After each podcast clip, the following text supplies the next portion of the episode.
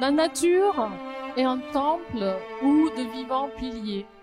laissent parfois sortir de confuses paroles. L'homme y passe à travers des forêts de symboles qui l'observent avec des regards familiers, comme de longs échos qui de loin se confondent dans une ténébreuse et profonde unité, vaste comme la nuit et comme la clarté. Les parfums, les couleurs et les sons répondent. Il est des parfums frais comme des chairs d'enfants, douces comme les orbois, verts comme les perrets, et d'autres corrompues, riches et triomphantes. Ayant l'expansion des choses infinies, comme l'ambre, le musc, le benjoin et l'encens, qui chantent les transports de l'espoir et l'essence. 大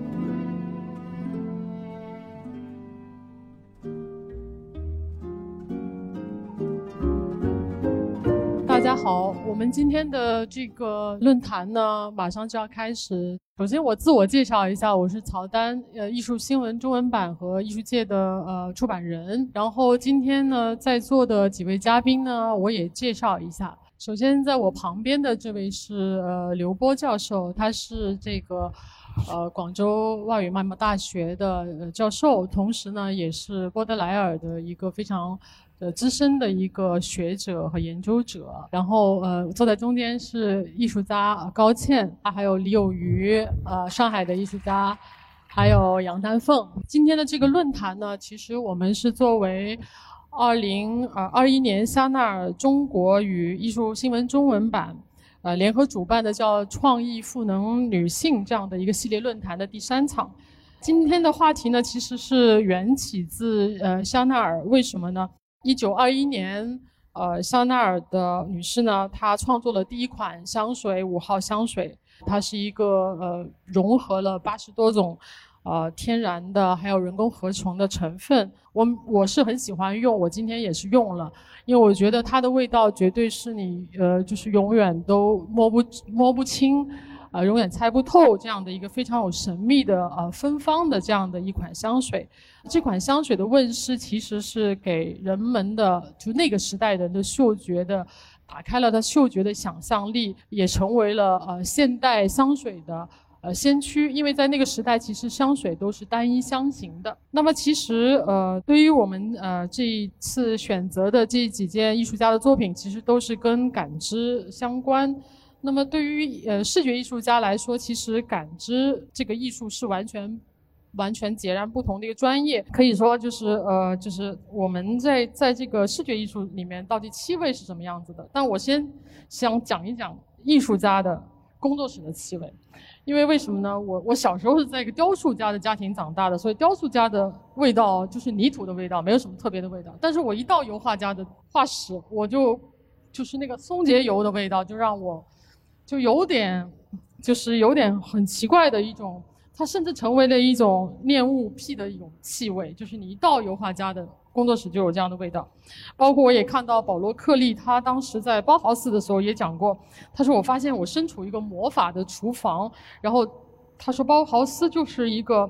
就是一个实验室，它穿透有一种穿透性的气味，比如说它是有咖啡、烟草。胶水还有油画颜料、清漆各种材料混合的这样的一个让人很有就是感产生有点愉悦的混合物这样的一个工作室环境。那么我想问问呃在座的三位艺术家，介绍一下你们的工作室，你们工作室的味道。那么请高谦跟我们先讲一讲。其实我也有这个印象，就是到了因为以前在在那个呃学校里面的时候。就是到了那个油画，油画的教室或者什么，就味道就会有那种松节油的味道。但是，呃，因为我们是中国画，好像没有纸张和颜色都没有特别特别多的味道。我的工作室我还是一直保持它的清洁，我喜欢比较干净。每天我都会通风，但是我觉得我的工作室可能乍一去的话，可能会有猫的味道，因为我养了三只猫。然后我现在突然发现，我们院子里面有一棵那个很高的叫广玉兰，因那个花其实开得很大，然后呃，平时是采不到的，但是它正好有一只到我的二楼了，然后呃还拼命的开花，我就会采采进来。我突然发现那个花的味道也特别好闻，特别是把它养在水里面，你第二天进工作室的时候，它的那个气味又不甜，但是又很雅致，也是一个新的发现。我想我的工作室里面就是这样的气味。谢谢。然后由于跟我们讲一讲你的工作室，因为你的工作室肯定有檀香味或者是沉香味。哎，应该是丹凤，我放了丹凤的先，那就请丹凤先讲。丹凤因为是在景德镇和德化都有工作的工作的经验，对，所以就我是自己没有工作室的，因为我所有出的作品其实是呃我背后的工程全都是师傅们，所以我基本上都是要做什么作品就到师傅们的作坊去一起做。所以你可以看到，可能我图片会稍微多一点，因为不同的那个作坊会有不同的一些味道。然后景德镇呢是我待的时间比较长的一个城市，然后这个作坊呢，我和他合作了差不多已经有十七年了。那它是一个什么味道？对我而言，它是一个就是泥土气息很强，同时又混合着大量汗水的一个地方。因为它是做大件的，大件的话呢，女生做不了，基本上都是男的在做，就拉坯的时候全都是男生在拉。拉大件的坯的时候，可能要三到四个男男生一起拉，所以你看到这些是手工拉的坯。然后呢，因为每个每个人的胳膊长度是有限的，所以呢，他拉坯一般拉到四十到五十公分之后，他再接着拉第二段，然后之后接起来接坯。这个可能只有也是只有我们中国人才能做得出来的这么大大件手工做的一个一个东西。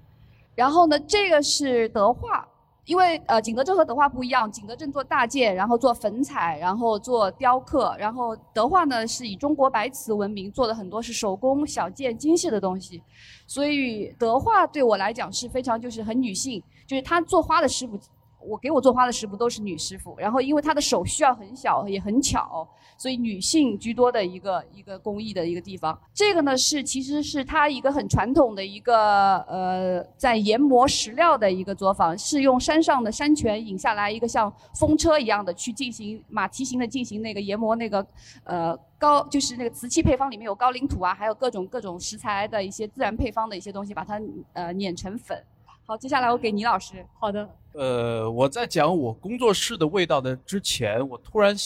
想到了，我其实对嗅觉还是比较敏感的。我我会能经常感受到在不同城市的旅行过程中闻到的城市的味道的差异。这个很明显，我不知道在座的各位有没有这个经验。比如说，在一九九零年代之前的上海的弄堂。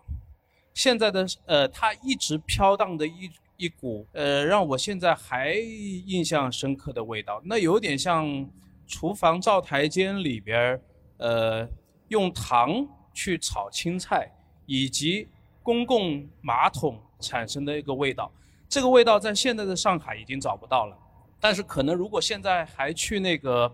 南市区的文庙那块地方，隐约还能闻得到。但是同样去苏州，去苏州的弄堂里面没有这样的味道，在北京的弄堂里，呃，胡同里面又有另外一种味道。所以，我觉得其实每个人的嗅觉记忆其实是很多的，就像对一个城市发展过程中听觉就记忆一样。我之所以讲到这些，是因为我在我的工作室里面严格上说是没有味道。呃，我仔细在想我的工作室里面有什么，我的工作室里面没有动物。然后在工作的过程中，大家不使用香水，也不在工作室吃外卖，也没有工作的时候不喝酒，也没有威士忌的味道。但是我的工作室里面大量的这些物件啊，来源于世界各地不同的城市。当我去从从那 free market 啊去去或者是拍卖的地方把它们带回来的时候，他们会交织在一起，形成一个。仿佛是气味的一个一个场域，这这是我每天浸泡在里面的一种抽象的感觉。包括我觉得，呃，有时间感的老东西，它们之间产生的那种痕迹，其实和我前面讲到的一个城市遗留下来的香味有某些共性。我的我的工作室是一个老的工厂车间，它当时是应该是两千年之前。全中国最集中的那个地图印刷的地方。所以，如果说当年我进去的时候，隐约在这个水磨石地面上留下的是一种柏油、印刷油、机油的味道，但是现在已经都没有了。我也不画油彩，所以我的工作室并没有呃油画画室的那种松节油的香味。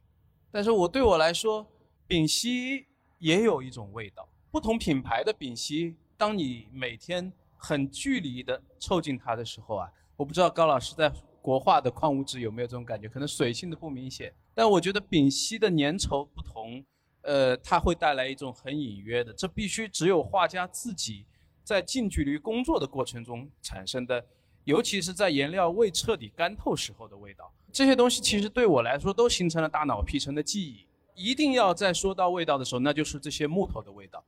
不同时代、不同材料的木材，当你。近距离用它的时候，哪怕是一件老家具，它仍然保留着，呃，隐约的味道。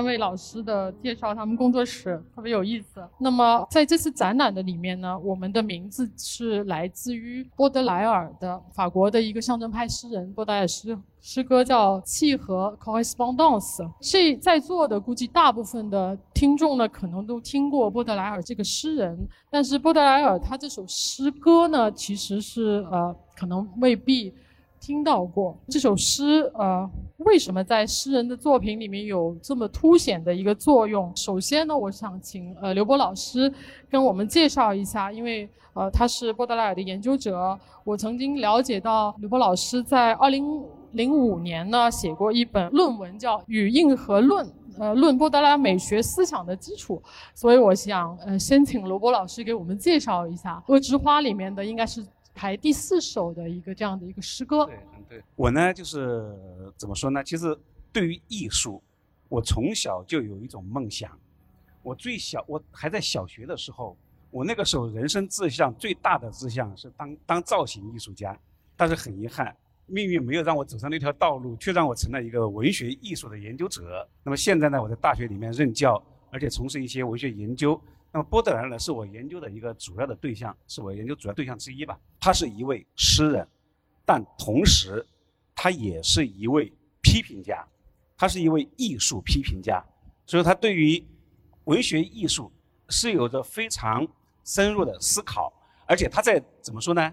波德莱尔这个人他很奇怪，他写的东西其实并不多，他的《恶之花》就这么一，只有一本，他凭着这么单单就凭着这么一小本书。居然就能够改变现代文学呈现出来的景观，所以这个都是他了不得的地方。这首诗呢是波德莱尔《恶之花》中间的第四首。首先，这个标题 g o r e s p o n d a n c e 法语 g o 是在一起的意思，“respondance” 呢是回应的意思，相互应答，相互对应。就是好比说我们以前说的说投之以琼瑶，呃不，投之以木瓜，报之以琼瑶。你给我一个眼神，我还你一个秋波，它互相之间有种应和。接下来我们就，我先从文字上面梳梳理一遍哈。自然是一座殿宇，有生命的柱子时而吐露出隐约不清的言辞，有生命的柱子时而吐露出隐约不清的言辞。柱子有生命，大自然是一个有生命的东西，它呢能够发出一些。模糊隐就隐约不清的言辞，它大自然，我们怎么看大自然？诗人、画家、艺术家看待自然，跟我们常人是完全不一样的。常人看，呃，花就是一种花，是植物的器官；诗人是把它看成另外一种生命，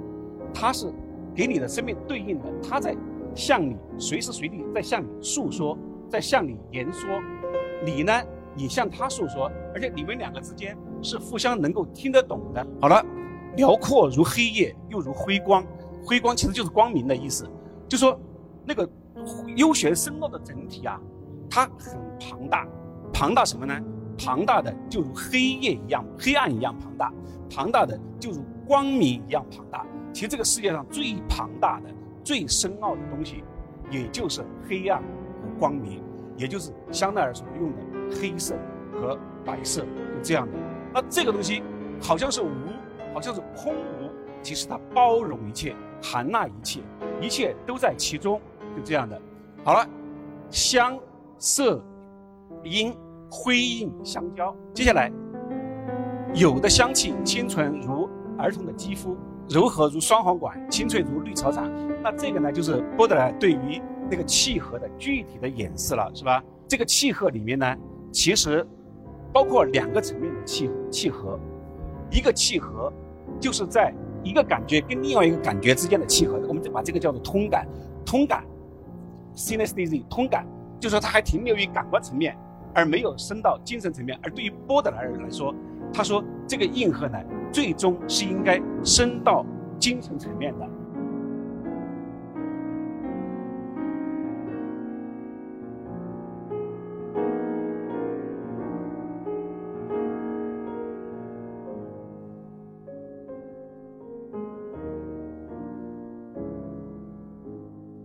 其实诗歌呀，呃，运用通感的地方，无论是古今中外，一直都有。一直都有，因为古人早就对这些东东西都了然于胸了。最好的例子，清代有个人叫做李之明的，他特别有意思。他有个朋友叫做淑云，这个淑云呢，他画了一个画画了一个画呢，叫做《湖南山小景》。他就给他那个朋友的画呢就题词，其中就有两句是这样说的：“山气花香无住处，今朝来向画中听。”什么意思？山气。山的那个烟云，那个气，它是一种无形的、流动的东西。花香，花香我们看不见、摸不着，是有是无。像这些东西，怎么给它弄成视觉形象啊？没有办法哟。他说它是山气花香无住处，这些东西都没有，没有地方可以把它停留下来的，没有把它给它给他们找到一个居所的。他说，呃，今朝来向画中听。今天呢，那个山里面的烟霞云烟，还有呢那个。花的香气，我们今天呢，到画儿里面来听，这个呢就是典型的运用那个契合或者我们叫做通感或者怎么这个理论的一个典范。当时虽然没有通感、契合这些词，但是呢，这个人他已经很好的意识到了艺术中间对于各种感官之间的那种联系，和这个呢是非常重要。所以说，你看在这里面，山气花香无住处，今朝来向画中听，那么里面有。视觉有嗅觉有听觉，全部弄到一块儿了。而且我们中国人特别有意思，你们仔细找一下，如果你今天拿到香奈儿的香水，刚才我们在外面试验试验了一下，我们就用鼻子怎么？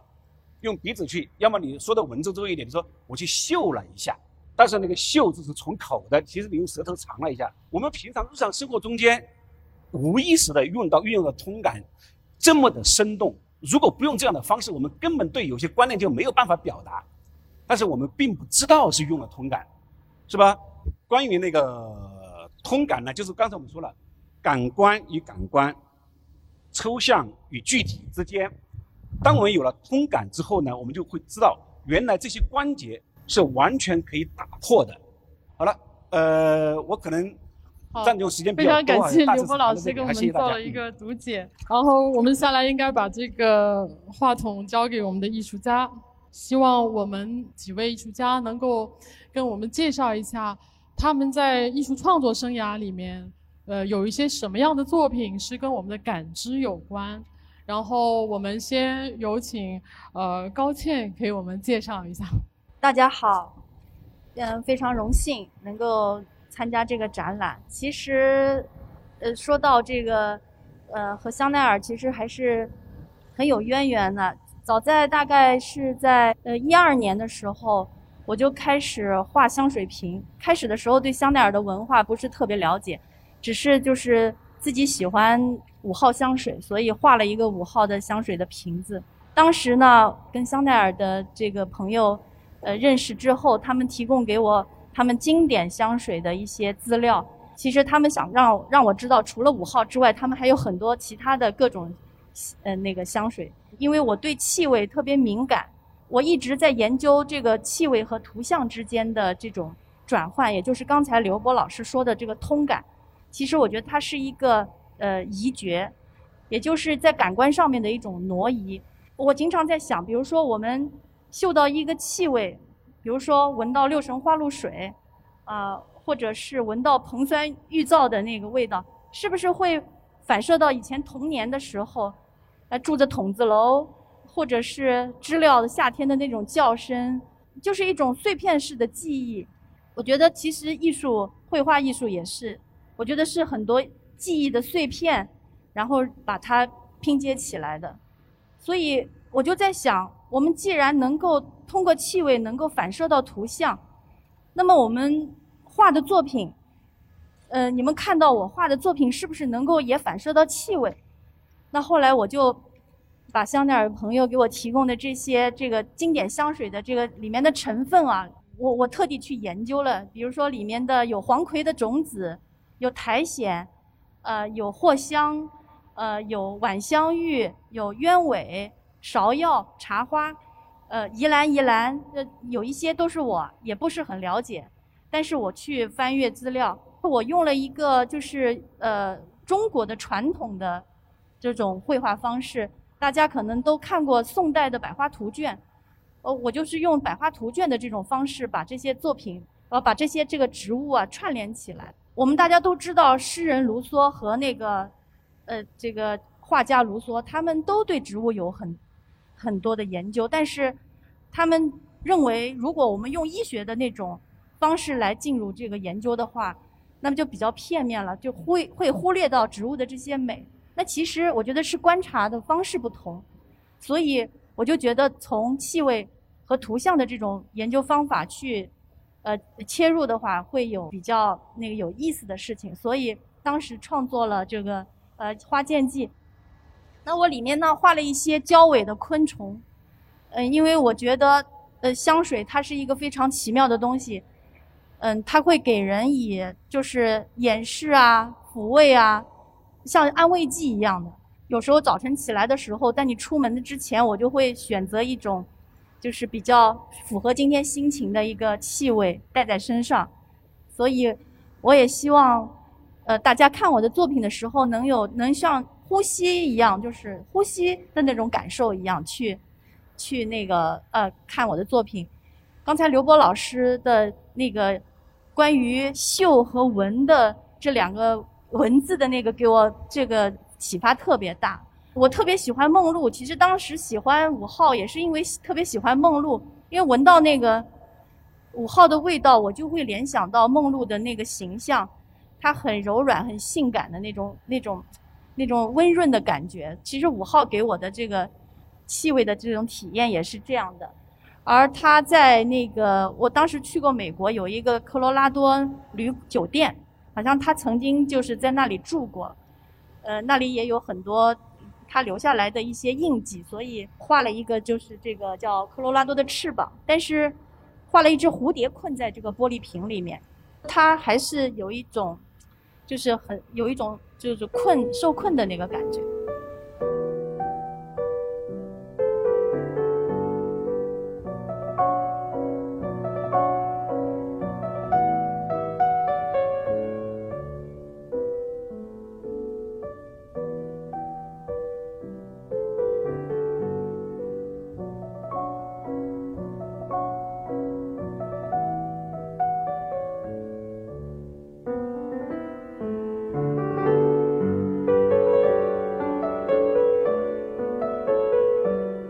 好，现在请李有余给我们介绍一下您的作品。其实我跟波特尔没有什么关系，啊，但是在那首诗歌里面，在我的长期的创作里面，关于森林、关于神殿、关于 relic 这个遗迹的这些柱子，这种它却伴随在我的作品之中。我不没有做太多关于波特尔的研究，但是我感觉得到波特尔在讨论艺术里面的底色有一个关于忧郁、关于苍茫的一个底色。这个我不知道我的我的感受是不是准确。但是我觉得这个东西符合我自己个人的呃审美和哲学这一块，它不是那种仅仅是一种呃 romantic 的或者是很甜滑的东西。那我多年的创作跟跟香奈儿也没有什么关系。但是曹老师说，你看看你作品里面有没有一些共通的东西，我就我就想了一下，我说我其实有过一些作品和气味有关。这是我二零一一年开始的一个系列，因为我做很多各种不同的作品。这个系列是从世界各地，呃，尤其是在东亚范围内去收集呃老的以檀木为主的佛像的底座。这些底座原本它上面都是站佛像的，它只是一个雕塑的基座，但是主角抽离之后。把它们以一种形式化的状态累积起来，它就形成了一个有强度的仪式感。啊，这个作品呃完成之后，如果是在密闭的空间里面，有比较隐隐约约的檀木香味，这也是我在创作的过程中呃思考的一个点，就是我们作为视觉艺术，长期是不是只是用眼睛看？那我们在吃吃饭的时候讲到美食色香味，里面既有视觉，又要有嗅觉，又要有味觉，呃，这些是不是伴随在我们里面？那其实艺术跟这个东西，我找到了一个相通的地方，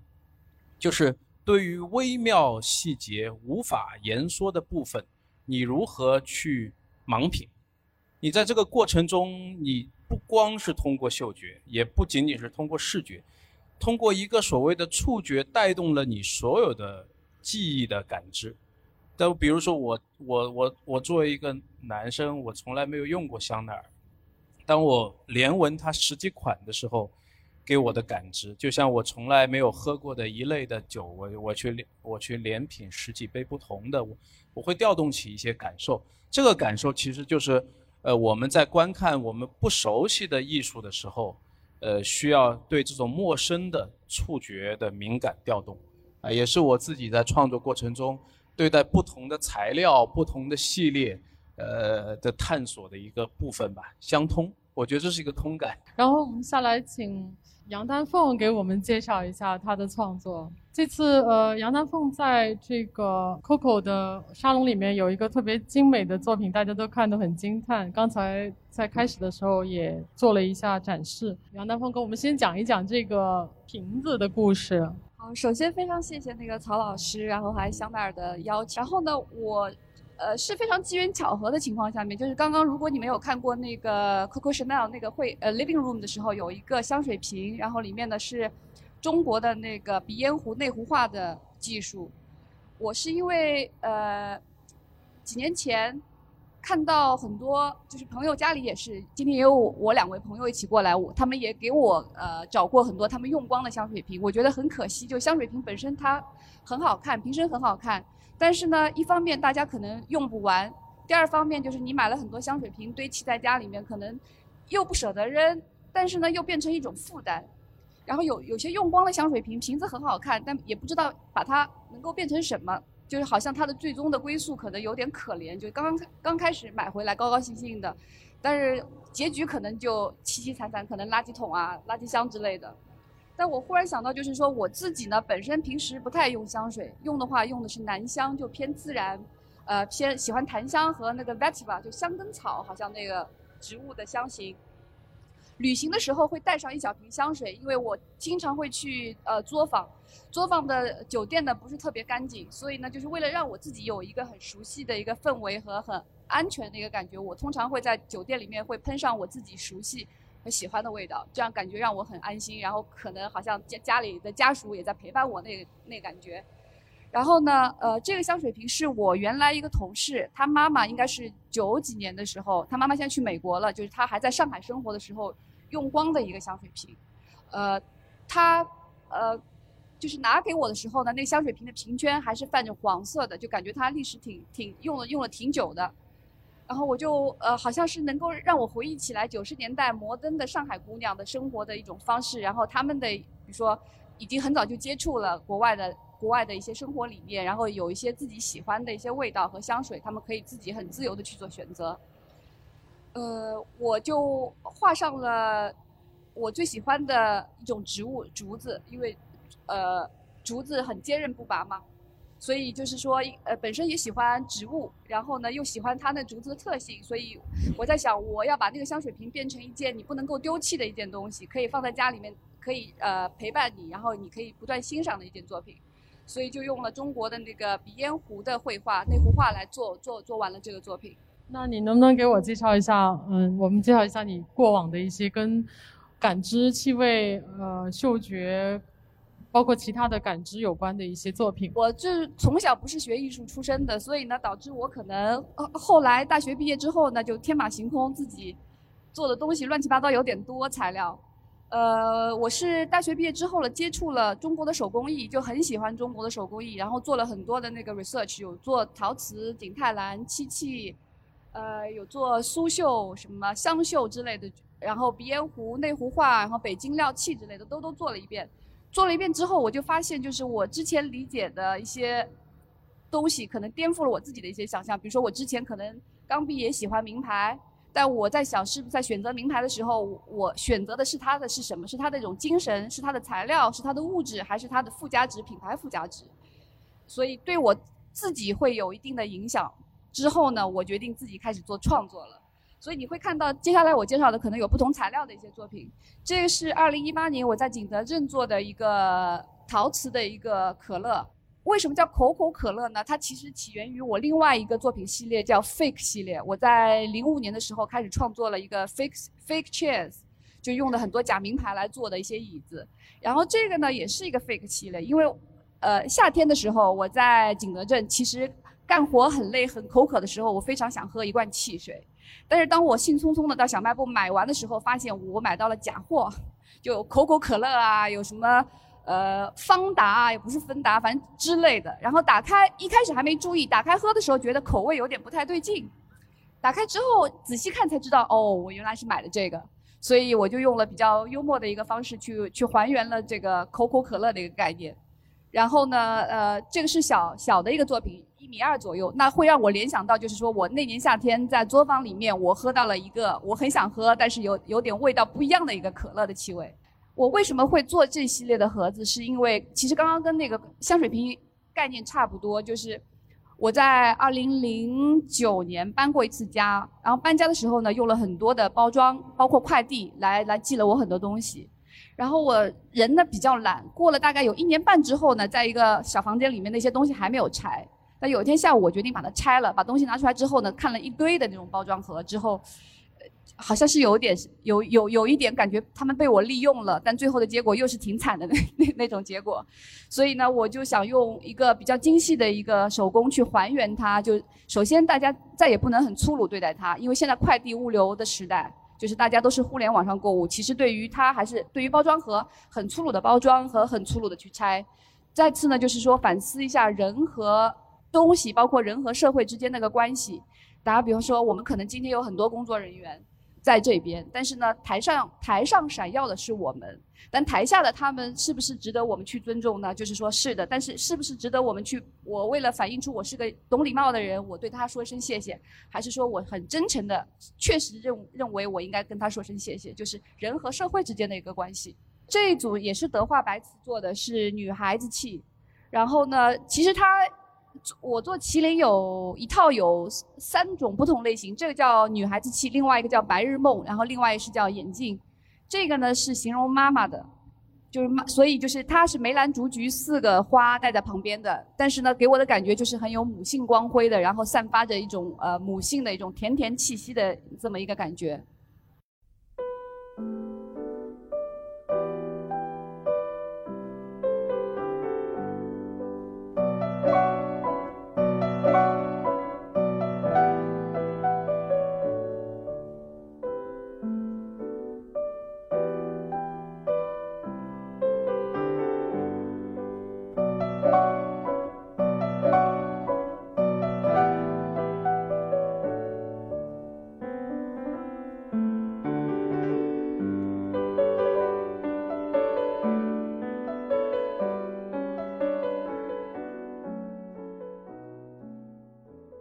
到关于艺术的关于文。其实这个呃这个部分更多的是在讲这个。通感对于艺术创作的关系，因为尼采呢曾经在自传里面宣称，他说我所有的天才都在我的鼻孔里。那康德也说过有一句话说，我们如果闻起来不一样，那是因为我们闻到不一样。嗅觉是一个非常强大的世界的一个分析器，就是嗅觉之于身体，其实就像直觉之于思想一样。所以我想，直觉可能会。呃，对于艺术创作来说，是不是一个非常重要的一个部分？包括你们在创作中，无论是在诗歌创作中，或者是视觉艺术创作中，呃，你们有没有就是运用到通感这个部分？比如说，呃，联觉、通感这种手法，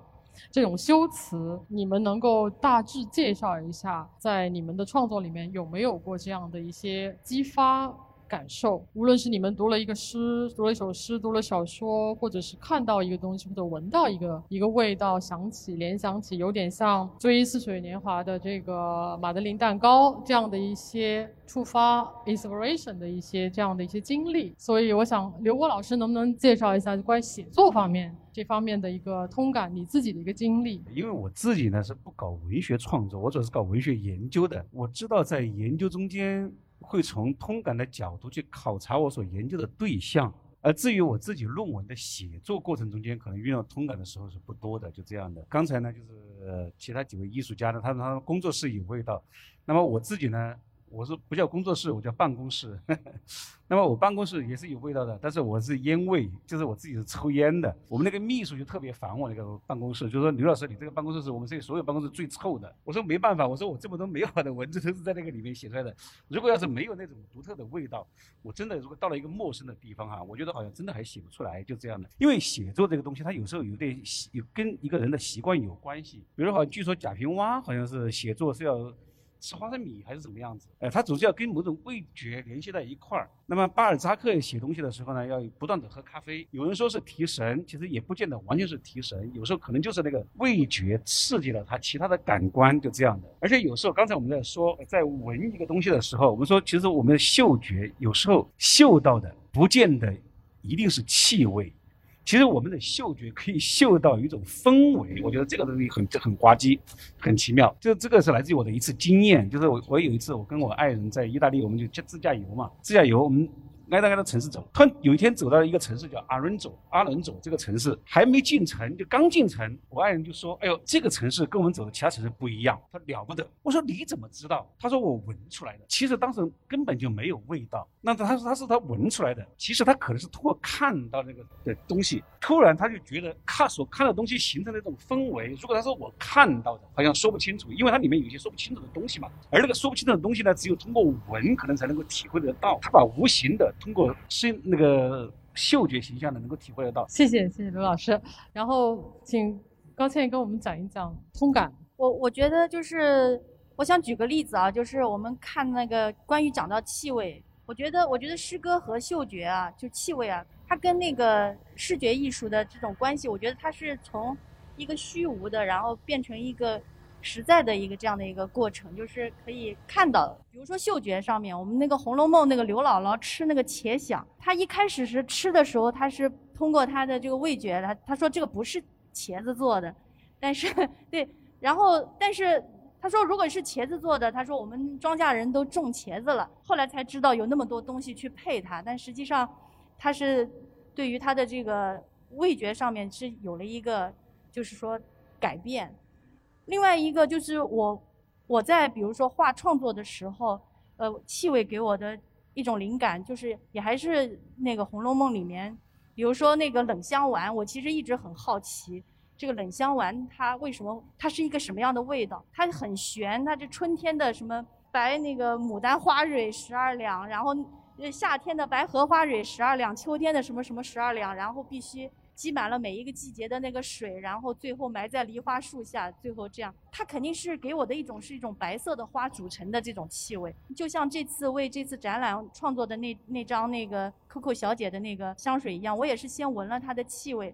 就我感觉它首先给我的感觉它是一个活泼很优雅的一个女性的味道，然后但是它很干练，所以它里面用到的，呃，用到的是。那个格拉斯玫瑰，还有茉莉，还有藿香，所以我画了一些它的那个成分在上面。那么讲到刚才刚才那个曹丹老师讲到直觉，我觉得可能跟一个艺术家的感性是有关系的，但是我觉得这个感性是应该在理性控制下的感性，我们不能任由它去感性的这种无限的蔓延的那种。所以我觉得艺术家做的工作就是应该把这些感性怎样整理成一个有理性的这样的感性，然后呃作品创作出来。然后李有余，请你讲一讲直觉还有通感在你的创作里面有过什么样的一些经历？嗯，我觉得其实“直觉”这个词啊，实在今天在艺术圈里面被用到很多了。每一个艺术家，呃，通常会用它作为一个托词。直觉就是通感，因为每个人都有直觉，就是无论他的教育、他的背景以及他的呃擅长的部分。那回到艺术创作里面，我非常同意高倩老师前面讲到的关于理性的控制。我有时候在想啊，就是说，在我在创作过程中，当你决定绘画的时候，如何多掺一点白色，或者调的淡一点，或者调的亮一点，偏绿一点还是偏红一点？其实这每一下的判断永远逃离不了直觉，但是你最终做决定的部分是出于你长期的一种审美感受的所谓的理性，然后最后做了这个决定。我觉得在今天很多的领域里面，我们对于视觉已经不陌生了，我们对于听觉啊，每天伴随着我们这些呃古典音乐啊、流行音乐已经。很有出了很多的这种大师，我们每天这个味觉选择吃什么餐厅，自己的口味很熟悉。但是从我的角度来说，嗅觉它一直藏得很深。这个藏得很深，不是说就是说有有有的人可能很明确知道自己喜欢哪个品牌的某一款的香水，呃，当然我自己也会用，但是我会觉得嗅觉嗅觉是伴随着一些。所有这些感官的一个基层的一个部分，这个基层的部分通常会被忽略掉。啊，我们通常说一个餐厅好吃，还是在探讨它的味觉。但是当一份菜端上来的时候，你没有吃进去，但你会选择你更想吃左边一盘还是右边一盘的时候，那视觉呀、嗅觉的部分其实起到了很大的一个决定的作用。我觉得，甚至是进到一个餐厅，你闻到那个餐厅的。呃，环境的气氛，呃，有有这个。我前面讲到的一个城市与城市之间的嗅觉，其实是伴随着所谓的通感，就是伴随着很多艺术家对所有这个世界认知的感官。你去重庆，去成都，你走在马路上闻到的火锅的味道。其实我一直也会怀念，就包括在香港，香港的老城区里面，同样就是九龙和上环的一些老区的，其实气味是不一样的。我也不知道我为什么会对这个有敏感，包括在欧洲，曹曹老师你们都在巴黎生活，其实巴黎的味道跟柏林的味道差异很大。我们不能说就是以前那部电影叫《闻香识女人》，但是是不是有一个闻香识城市，然后闻香识艺术？那通过这个东西，我觉得这次的那个香奈儿给了我一些启发，这包括在现在的艺术领域里面，嗅觉的艺术它是一个新兴的门类，但是。非常有针对性的运用调动嗅觉的感官作为创作的艺术家其实很少。我觉得未来其实对我自己的方向研究，虽然我之前误打误撞做过一些作品，它跟气味有关，但是我我现在会觉得这种无形的去物质的一种状态，很有可能是一种很有趣的感受。啊，这个感受伴随着我们的日常。对于香水的选择，对于香氛的选择，对于皮革、棉布、木料这种选择，其实都隐性的藏在里面。这我觉得是一个很好的呃通感。呃，回到了诗歌跟艺术之间，我觉得诗歌跟艺术之间最核心的通感，其实就是意象的部分。就是比如说波特莱尔，我们阅读他的诗歌，当他有明确的一句话。好像在叙事的时候，其实我感受传达的时候，还是闪烁其词的这种意象。这个意象就像一个艺术作品有明确的文本和逻辑的时候，我觉得在观看它的时候，仍然不要被它干扰，它仍然是呃回到了一个无法言说的对待一块颜色、对待一个物质材料的质感之间的差异。每个人应该有自己的这种感受。这个就像闭起眼睛闻十六瓶香水有什么区区别一样。这个时候可能是我们今天在观看艺术或者观看世界所匮乏的一个部分，就是表象干扰、呃引导太多，清晰的指向太多，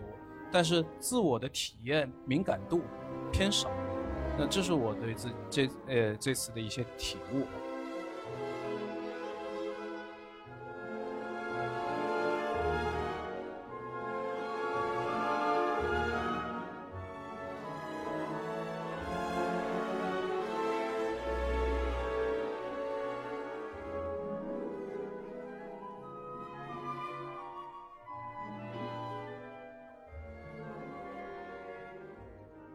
丹凤，您最后一个发言。我刚刚在，其实，在听各位老师发言的时候，我自己在想，就是说什么是通感。那我想到，其实我们中国人其实还我们自己的那个哲学理念，道教其实它讲的就是一个通感，就是物我合一，天人合一。我觉得就是一个通感，就是